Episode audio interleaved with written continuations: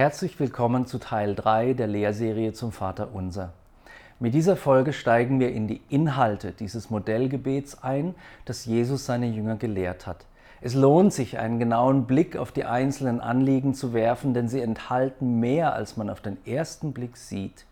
Doch vor den Bitten geht es noch um die Anrede und Adresse Gottes und die haben es in sich. Das Vaterunser richtet sich nämlich an die höchste Person, die es gibt. Im Umgang mit hochgestellten Persönlichkeiten, beispielsweise mit Staatsoberhäuptern, existiert ja normalerweise ein gewisses Protokoll, das man einhalten muss. Man kann nicht einfach in der Downing Street Number 10 in London klingeln und erwarten, dass der Premierminister von England die Türe öffnet und sich Zeit für die eigenen persönlichen Anliegen nimmt. Gott steht ein ganzes Stück über den Herrschern dieser Welt. Und dennoch scheint es kein Protokoll zu geben, das wir für eine Begegnung mit ihm einzuhalten hätten. Das stimmt aber nicht ganz. Es gibt ein Protokoll. Und es ist eigentlich so gewaltig, dass die Gläubigen zur Zeit des Alten Testaments sicher waren, wer diesem Gott begegnet, der wird sterben, denn kein Mensch kann vor ihm bestehen. Dass wir Christen nun kein Protokoll einhalten müssen, liegt daran, dass es von jemandem anderen ein für allemal erfüllt wurde. Durch sein Blut hat Jesus uns freien Zugang zu Gott verschafft. Und dieser freie Zugang zum Vater, der zugleich die höchste Instanz ist, wurde teuer erkauft. An ihn, an Gott, den Vater, dürfen wir uns betend wenden. Er ist der Adressat unserer Gebete. Wenn das Vaterunser ein Modellgebet ist, wie ich es behaupte, dann muss man die Schwerpunkte dieses Gebets auch in anderen Gebeten des Neuen Testaments wiederfinden. Und tatsächlich ist es so. Jesus hat in ganz ähnlicher Weise gebetet. Immer wieder ist beispielsweise zu lesen, wie er selbst am Anfang seiner Gebete Gott als Vater angesprochen hat. Als beispielsweise 70 Jünger von ihm von ihrer ersten Predigtreise zurückkamen und von den Wundern erzählten, die sie erlebt hatten, betete Jesus, ich preise dich, Vater, Herr des Himmels und der Erde, dass du dies vor Weisen und Verständigen verborgen und des Unmündigen offenbart hast. Ja, Vater, denn so war es wohlgefällig vor dir. Matthäus 11, 25 und 26. Als Lazarus von den Toten auferweckt wurde, betete Jesus, Vater, ich danke dir, dass du mich erhört hast. Johannes 11, 41. Als er sein Sterben angekündigt hat, betete Jesus, Vater, verherrliche deinen Namen. Johannes 12, 28. Und Vater, die Stunde ist gekommen. Johannes 17, 2. Und als Jesus vom Kommen des Heiligen Geistes sprach, betete er, ich werde den Vater bitten und er wird euch einen anderen Beistand geben, dass er bei euch ist in Ewigkeit. Johannes 14, 46. Und im Garten Gethsemane betete Jesus, mein Vater, wenn dieser Kelch nicht vorübergehen kann, ohne dass ich ihn trinke, so geschehe dein Wille. Wir haben jetzt auch schon verschiedene Fürbitten aus dem Vater Unser gehört in den Versen, die ich vorgelesen habe. Und selbst am Kreuz spricht Jesus Gott als seinen Vater an. Vater, vergib ihnen, denn sie wissen nicht, was sie tun. Und dann direkt vor seinem Tod nach dem Vers aus Lukas 23, Vers 34 folgt jetzt 23, 46, Vater, in deine Hände übergebe ich meinen Geist. Auch die junge Gemeinde betete offenbar so, denn Paulus schreibt in Römer 8, 15, denn ihr habt nicht einen Geist der Knechtschaft empfangen, wieder zur Furcht, sondern einen Geist der Sohnschaft habt ihr empfangen, indem wir rufen, aber Vater. Weitere Beispiele sind in Römer 15, 6, Epheser 3, 14 und 5, 20, Kolosser 1, 3, Philippa 4, 20, Jakobus 1, 17 und 1. Petrus 1, 17 zu finden. Gott, der Vater, ist die zentrale Person der gesamten Bibel. Kein Wunder also, dass Jesus seinen Jüngern dies immer wieder vor Augen gehalten hat. Es stimmt, Gott ist der gerechte Richter, der Schöpfer des Universums und der ewig Heilige. Und ja, er ist allmächtig, allwissend und allgegenwärtig.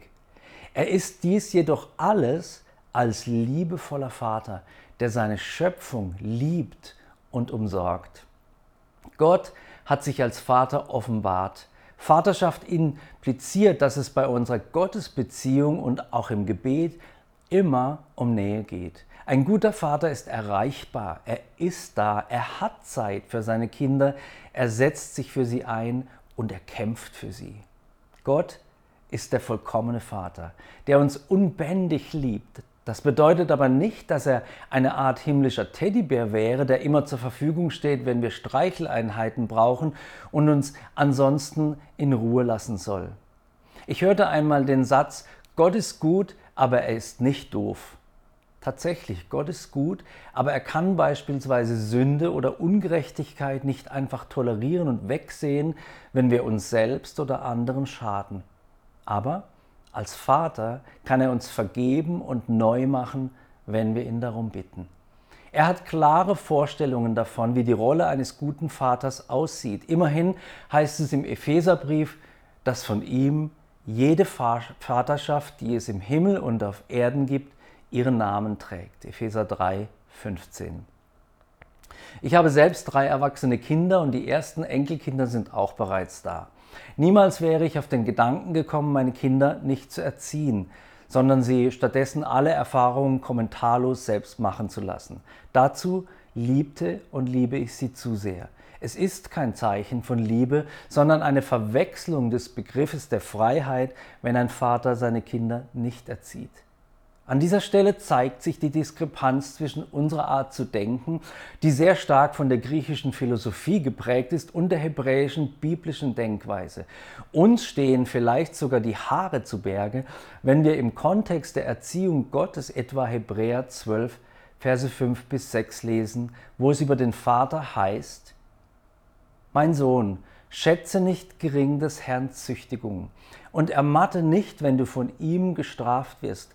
Den, denn wenn der Herr liebt, den züchtigt er. Er schlägt aber jeden Sohn, den er aufnimmt. Uns ergreift Unwohlsein, wenn wir so etwas lesen.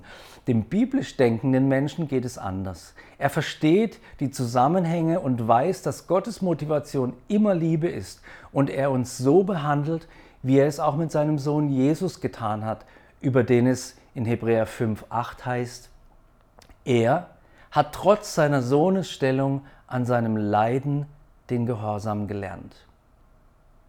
Wenn es um Gott, den Vater geht, dann geht es um eine Person, die unendlich und bedingungslos liebt, die aber auch alles daran setzt, dich und mich auf den Lebensweg zu bringen, von dem er als Gott am besten weiß, dass er der Beste für uns ist.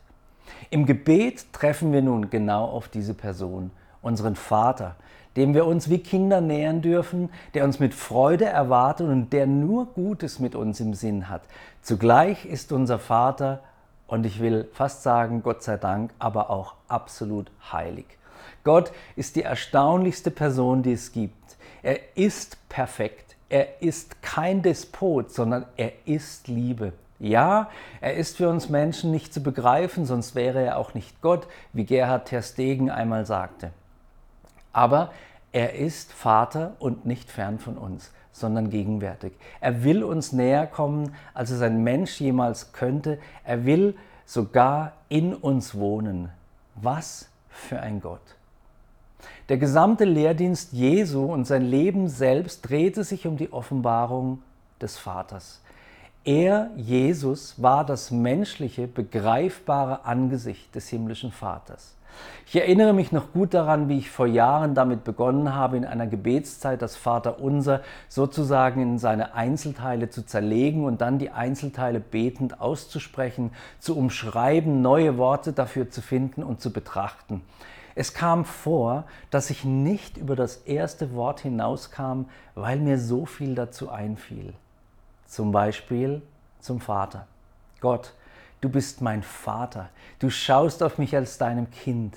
Du sorgst für mich, du beschützt mich, du erziehst mich, du lehrst mich, nimmst mich auf deinen Schoß. Du schließt mich in deine Arme, wenn ich traurig bin oder mich selbst verletzt habe. Du vergibst mir meine Sünden, weil deine Vaterliebe größer ist, als meine Schuld es je sein könnte. Du bist der vollkommene Vater, den ich in meiner Kindheit nicht hatte. Du bist der heilige Vater. Deine Motive mir gegenüber sind rein und deine Ziele mit meinem Leben sind gut und so weiter. Ich ermutige dich, das Vaterunser so zu beten, stehen zu bleiben, Zeit zu nehmen. Wer das Vaterunser so betet, öffnet in sich einen Raum der Faszination und Dankbarkeit. Glauben, Zuversicht und Freude werden im Herzen des Beters geweckt und man beginnt wieder über Gott zu staunen, der so unglaublich groß und zugleich unser Vater ist. Ich möchte noch kurz zur Adresse Gottes kommen. Jesus lehrt uns zu beten, Vater unser im Himmel. Was ist damit gemeint? Gerade habe ich über Intimität und Nähe zum Vater gesprochen. Jetzt scheint es plötzlich um Distanz und Ferne zu gehen. Wie passt das zusammen? Der Himmel ist doch weit weg oder nicht?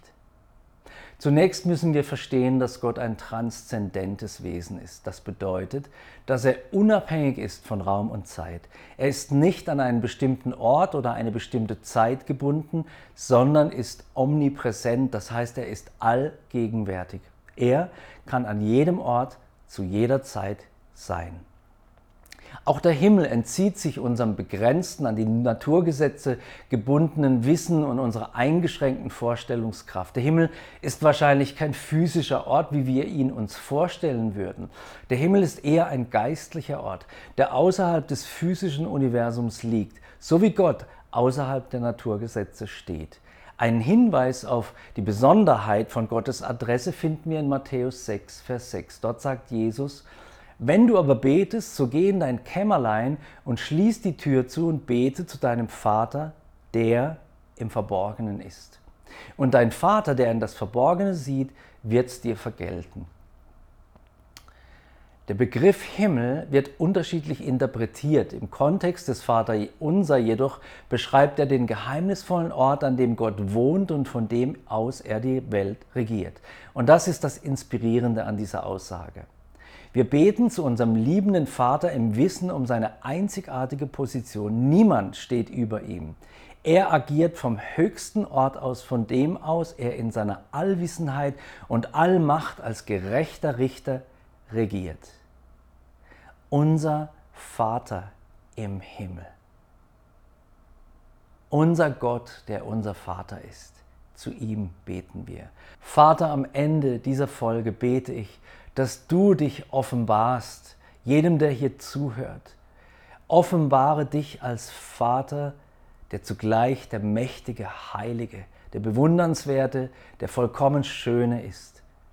Herr, Fasziniere unser Herz neu von dir. Amen.